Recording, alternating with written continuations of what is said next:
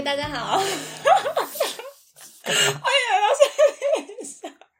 Summer Impact，我是 Summer。我是 Solomon。天哪、到底发生什么事了？我跟大家分享，我现在边吃着糖果边录音，因为我实在太饿了 越来越嚣张了，后面形象越来越不需要顾了。啊，真的是不好意思哦。要先跟大家忏悔，你觉得有人发现吗？我们有连续两个礼拜没有更新集数，应该还好啦，我觉得应该没什么人发现。好伤心哦。我希望有人发现，有人发现的话可以私信我跟我说嘛，我会很开心。哎、我也会，抱歉，拜托也私信我。好好笑。我们最近真的好久没录音哦，对啊，到底为什么？大家都在忙什么呢？是真的忙到整个放下来耶，因为其实 podcast 应该算是我们很很优先顺序的事情。我觉得还好，我倒觉得这两位轻松许多。就是哦，太好了，啊嘞，没有，就是嗯，因为刚好最近也比较忙啊，所以就是哎、就是如果刚好不用录音，就是不用点击的话，我就可以就是多做一些，就可以放飞自我。我就可以就是专心做报告，报告真的太多了最近。嗯嗯，那、你呢？为什么？哦，我刚说说一下最近发生什么事了吧？我我我和朋友最近在做社创相关的事情，然后我们最近也是好多报告。之前跑去一零一，然后前几天去环保署，所以这段时间准备那些报告真的来不及好好的录音。穿西装吃卤肉饭，对你居然记得，好感人哦！对啊。而且你有发现我跟我 partner 的那个那个西装是有配过颜色的吗？有有有有，你觉得好看吗？好 看好看，很跟卤肉很搭。笑死了！我们那天报告完后，就跑去西门町附近吃卤肉饭，真的觉得自己很青春呢。你不觉得吗？我觉得不错，我觉得我们的闲聊进行不下去了。那我们换个主题，最近台湾鲑鱼之乱，你有什么看法？台湾鲑鱼之乱哦。嗯。哦，嗯，最近有什么看法？那我们先说说一下，硬转。我们先说说一下台湾鲑鱼这段到底是什么事情好了。对我怕没有，我最主要是担心有人不了解这件事情。其实这件事情没有红到马来西亚，然后我也，嗯，然后我也有一些马来西亚的听众，所以嗯就是还是要帮他们简介一下。哦、好好好对对对对，其实就我爸妈。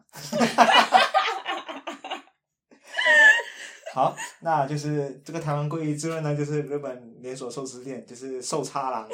在三月十七跟 十八号的讲时候，前面好了，不然到时候你爸妈真的以为台湾有一个连锁店叫寿叉郎。明明是你叫我把它麻掉的。因为我现在觉得还是不要误导大家好了。哦，寿司郎啦，寿司嗯郎。嗯嗯，那前面的马有什么意思啊？拖时间用的。对。然后在三月十七和十八号的时候，就推出这个活动，嗯就是只要你名字中有“鲑鱼”这两个字的话，就能够享有免费的优惠。然后这个活动也让就是台湾整个疯狂，全民疯狂嗨起来，就是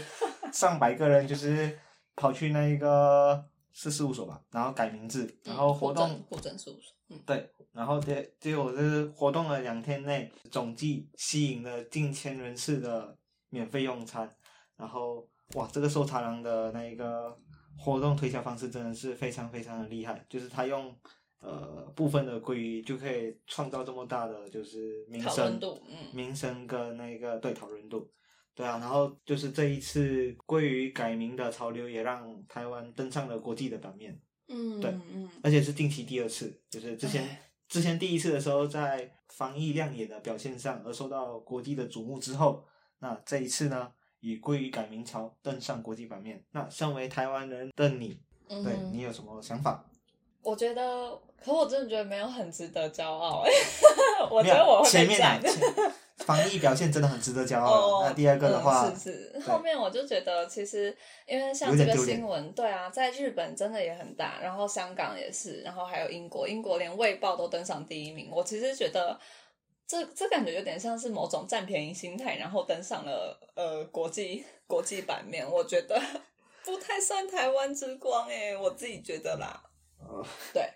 我自己不要赞我我我我自己也这么觉得啦，因可你也这样觉得对不对？不对是只有我嘛？我自己也这么觉得，不过嗯我可能就是比较没就是台湾这方面，我就可能因为身份的关系，我就觉得就是没有那么的共鸣度没有那么那么高了。嗯嗯不过就会间接让我觉得我不敢很大声的说，就是哎，我我在一个台湾就是嗯很、就是很好的地方，就是念书这样，是这样感觉吧？我不知道怎么走。哦，就是让你不好意思说哦，我在台湾读书这样。哎，对对对对对，不敢不敢不敢很理直很理直气壮，很很理直气壮或者很骄傲的说我在台湾念过书这样。嗯嗯嗯嗯，然后对于这，但是对于这件事情，我反而比较聚焦在就是有一位中国医的中医系学弟，他今、嗯哼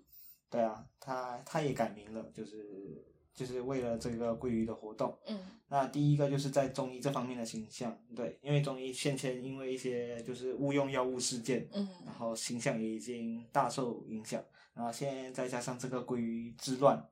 然后又有一个可以让大家嘲笑或者是攻击的痛处，我真的觉得非常的无言。对于即将对于即即将毕业进入职场的一个中医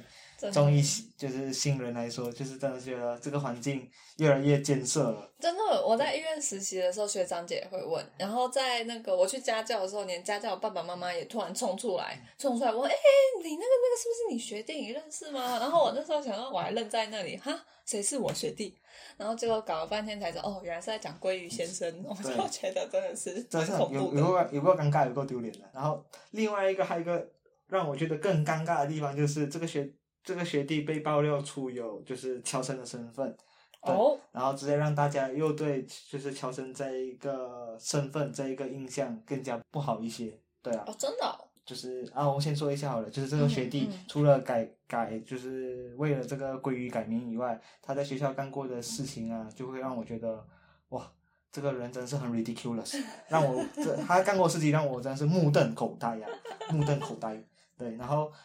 光阅读那些爆料文，嗯就会让我非常非常的生气，非常嗯非常的火大了。更何况是那些遭遇这件事情的人，对，那大家真的是辛苦了。然后可我那时候看到那些新闻的时候，我反而我我知道这个人很荒谬，就是就是把他当成一个呃，算了，他就是出来闹的人，博版面的人。可是看到那些新闻记者这么花大篇幅的在写他的这些以前的事迹啊、过往的记录，嗯，我就我其实也对台湾的新闻真的某种程度上有一点小失望，就是觉得现在大家都在看什么，你在看什么的那个感觉。然后我也不知道哎、反正就觉得好像水准被拉低了很多。对啊，我就觉得为什么要让这件事情无限扩充，然后一直占满整个版面？就是这其实就没有什么好看的啊、我就觉得不知道哎、啊，算了，我把我的这个负能量关起来。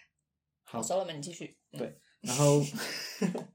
然后因为他乔生的身份嘛，但这里还是要帮乔生平反一下，毕竟我也是来自马来西亚的乔生，就是还是有很多很多非常非常认真、非常非常努力的乔生选择漂洋过海来到台湾念书。像是马来西亚，就是我我我当然也只、嗯也只知道，就是也比较清楚知道马来西亚的原因啦，就是因为一些种族的政治因素，然后让华人留在本地念书的机会变得相对比较少，比较困难一些。嗯然后再加上台湾的大学，其实就是环无论是环境或者是品质，或者是学费负担等等，对我们对我们马来西亚人来说，其实是一个非常好、非常不错的选择。哦对，然后来到这里之后，对，可能大家嗯一开始也会不太习惯，可能有一些文化上的差异啊，嗯或者是呃讲中文的口音就是有点特殊，或者是会让人觉得有点模糊、听不懂之类的。嗯但是给我们一点时间，我们的适应能力是非常非常的强的。对好辛苦哦。对，给我们一些机会融，还有时间融入你们的文化。对，其实我们是没有恶意的，就是也不是也不是很奇怪的人。对对，我们是很 nice 的。对，你知道，所罗门才不是奇怪的人。呃，大家都对对对，大大部分人其实都不会啦。对，嗯就是一些我不知道，我我也我也我也无法说清楚到底就是为什么会有这个乔生的刻板印象出现。嗯对，可是其实，在你讲之前，我没有特别注意过，哦，真的。好吧，那这这个也暂时先到这里好了，因为这集的内容感觉也可以新生的一 新生一集啊。对，我们不要浪费在这里，能蹭一集就蹭一集，所罗门现在业绩压力很大。真的。好啦，那我们不说鲑鱼了，我们今天就进入主题。我们今天要谈的是歧视。那亚裔歧视的风波，现在在欧美国家基本上就掀起了一个大浪潮。那前情提要一下好了，其实有一些人归咎说，哦，这个亚裔歧视可能主要是由于美国前总统川普他会以中国病毒和功夫，他 这功夫其实我觉得还蛮有创意的，他功夫然后把它变成功 flu，然后就是他用这样子的名称来称呼 COVID nineteen，然后所以助长了种族歧视。那所以在全美的各大城市，亚裔仇恨的犯罪就随着疫情的爆发，从往年它是用二零一九年来比较，是上升了一百四十五帕。然后从二零二零年三月到二零二一年二月之间，有多达三千七百九十五起抽亚事件通报。不过这里要特别讲一下，就是其实这些呃，就是种族仇恨的事件，在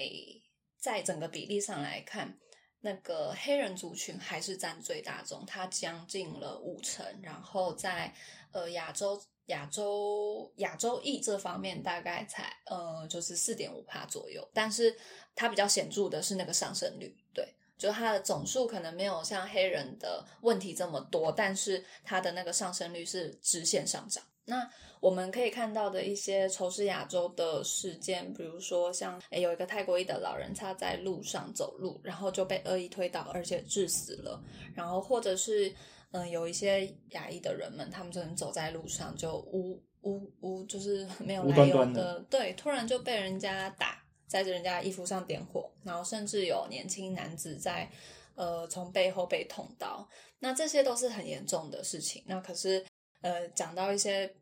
平常很常见的，可能那种当街被骂啊、喷口水这种，也都是各种程度的事情都在发生中。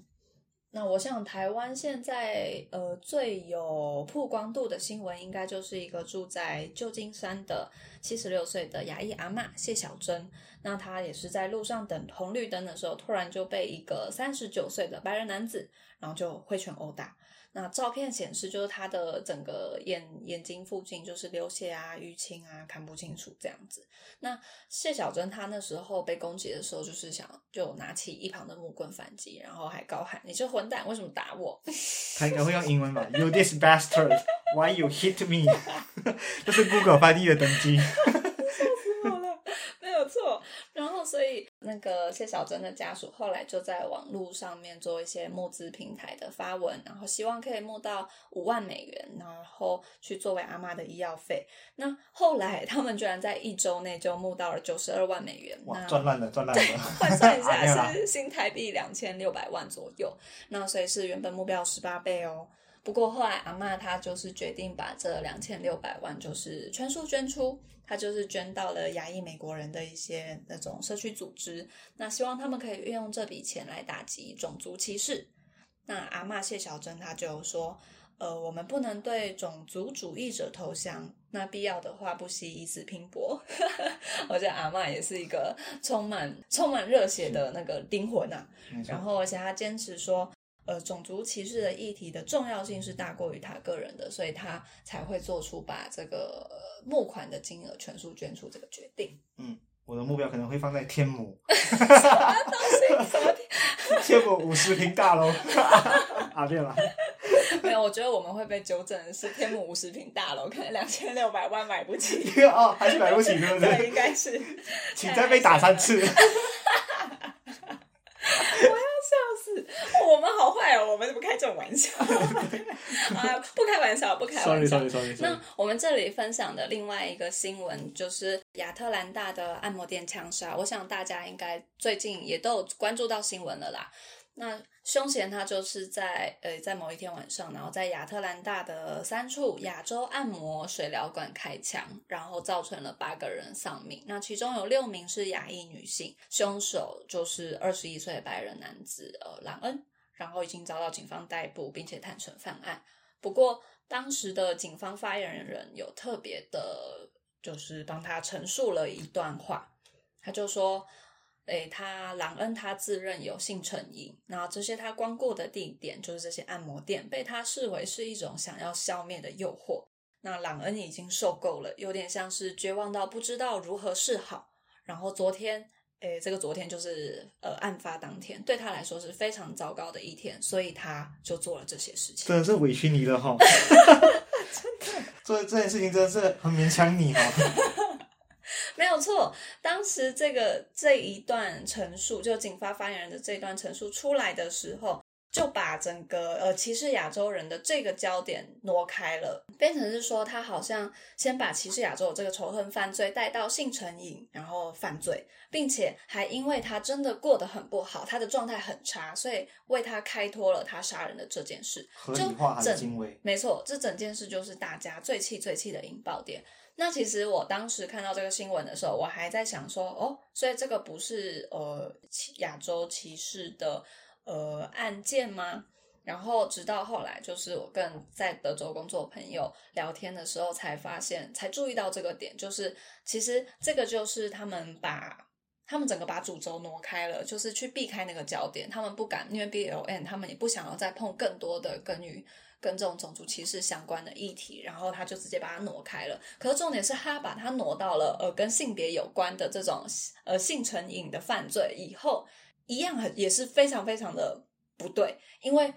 这个感觉就像是因为今天是那些女性她们在做不对的事情，所以导致她必须要出来解决他们，然后她才能怎么样？那所以接着我们就是要来讲说这一整件事情啊，它就是把整个媒体。然后警方或者是各种这种传达资讯的这些这些人们，今天如果他们想要做一个去背景、去脉络报道，他们是完全可以把大家关注的方向带开的，然后甚至是让你潜移默化的就顺着他的那个想法去想，然后直接接受了他的说法。那所以我觉得这个是我们以后在阅，就是作为这种阅听人，我们应该要特别注意的地方，就是这些媒体可能写出来的。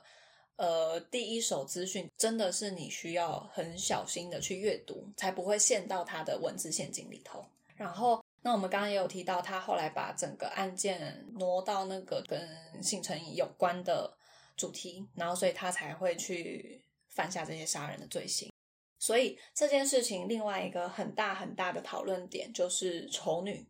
因为很显然他就是有丑女这个。意识在，所以才会让他觉得他必须要去消灭这些邪恶的女性。那这会先让人联想到一个，就是男性的优越恐怖主义。这个主义它里头的概念就有点像是有一群非自愿单身的男子，然后他们非常的愤怒，然后。我我这里要 用一个，我要用一个很过分的形容词来说他们，他们就像是一群 loser，然后聚集在一起，他们就会攻击，就是怨天尤人，说为什么我都找不到另一半，然后呃，为什么我追求这个女性，她最后反而跟了一个我觉得条件比我差更多更多的男生在一起，这些女生她们就是眼睛都长在头顶，她们根本就看不起我们，然后所以呢，他们。轻微的就是在网络键盘做攻击，那严重的就是会做出实际的伤害人的行为。那有一个很有名的案件，就是美国一名大学生，他觉得自己到大学以后还是处男这件事，他觉得很羞愧，然后他觉得都是别人的错，然后他就是决定，诶要去攻击他之前去追求的女子，然后他就开车去撞人家，然后。这整件事情就是就是会让人联想到，到底为什么大家在思考的时候，常常会把一些责任啊，跟他们犯案的动机，就是完全跟女性的错误连接在一起。那这也让我想到之前跟一个印度朋友讨论过，就是一些话题，就是 那那是那位印度朋友他是男生，然后他自己提到的，他就说他其实。他现在在台湾嘛，然后他就是有很多国外的朋友，但是他说大部分国外女性呢都不想要跟印度的男生约会，然后他自己讲，因为他知道他们国内的这种强暴啊，或者是性别歧视的这些状况非常的严重，然后所以他可以理解这些女生对他们敬而远之。然后我就接着问他说：“那既然像你自己是这么清楚的知道这个状况的，那你觉得为什么还会有这么多的？”男性在做这些事情，对，然后他就说，他很，他超级，他超级直觉的回应是说，其实是因为这些男性他们觉得自己的状况不好，觉得自己找不到老婆，找不到另一半，然后所以他们会把这一股愤怒转成对于女性的仇视，就觉得你们都看不起我，所以你们不跟我在一起，然后所以我决定去伤害你们这样子。那所以我觉得，其实嗯，这整件事情就是让人联想到，就是很严重的丑女的这个状态，其实真的还是存在的，只是今天有没有被大家放大检视而已。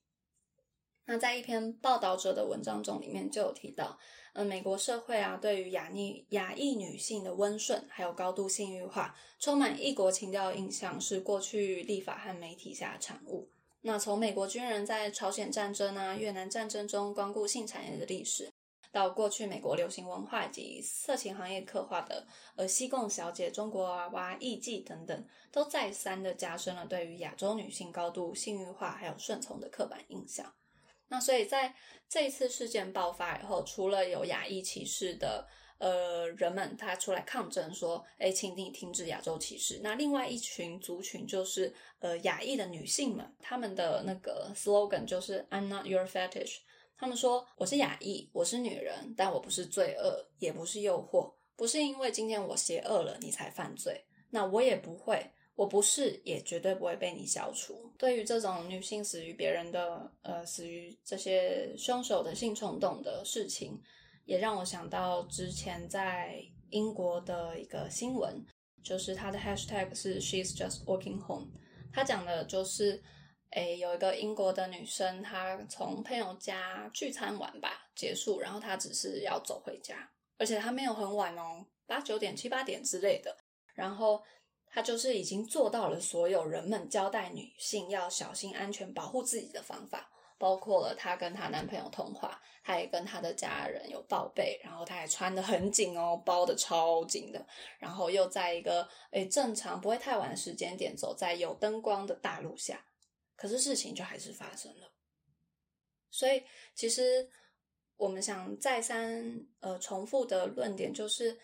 这些其实都是女性生存环境中长期会面临到的问题。那女权它其实就不是一个很激进的、很激进的主义，对，它是一种温柔倡议。我们想跟大家说的东西很简单，我们只是希望有做选择的权利，有一个安全平等的生活空间。那我提倡女权，但我从来没有想要从男性朋友身上偷走什么，或是抢走什么。想要的就只是很基本的尊重跟平等的对待，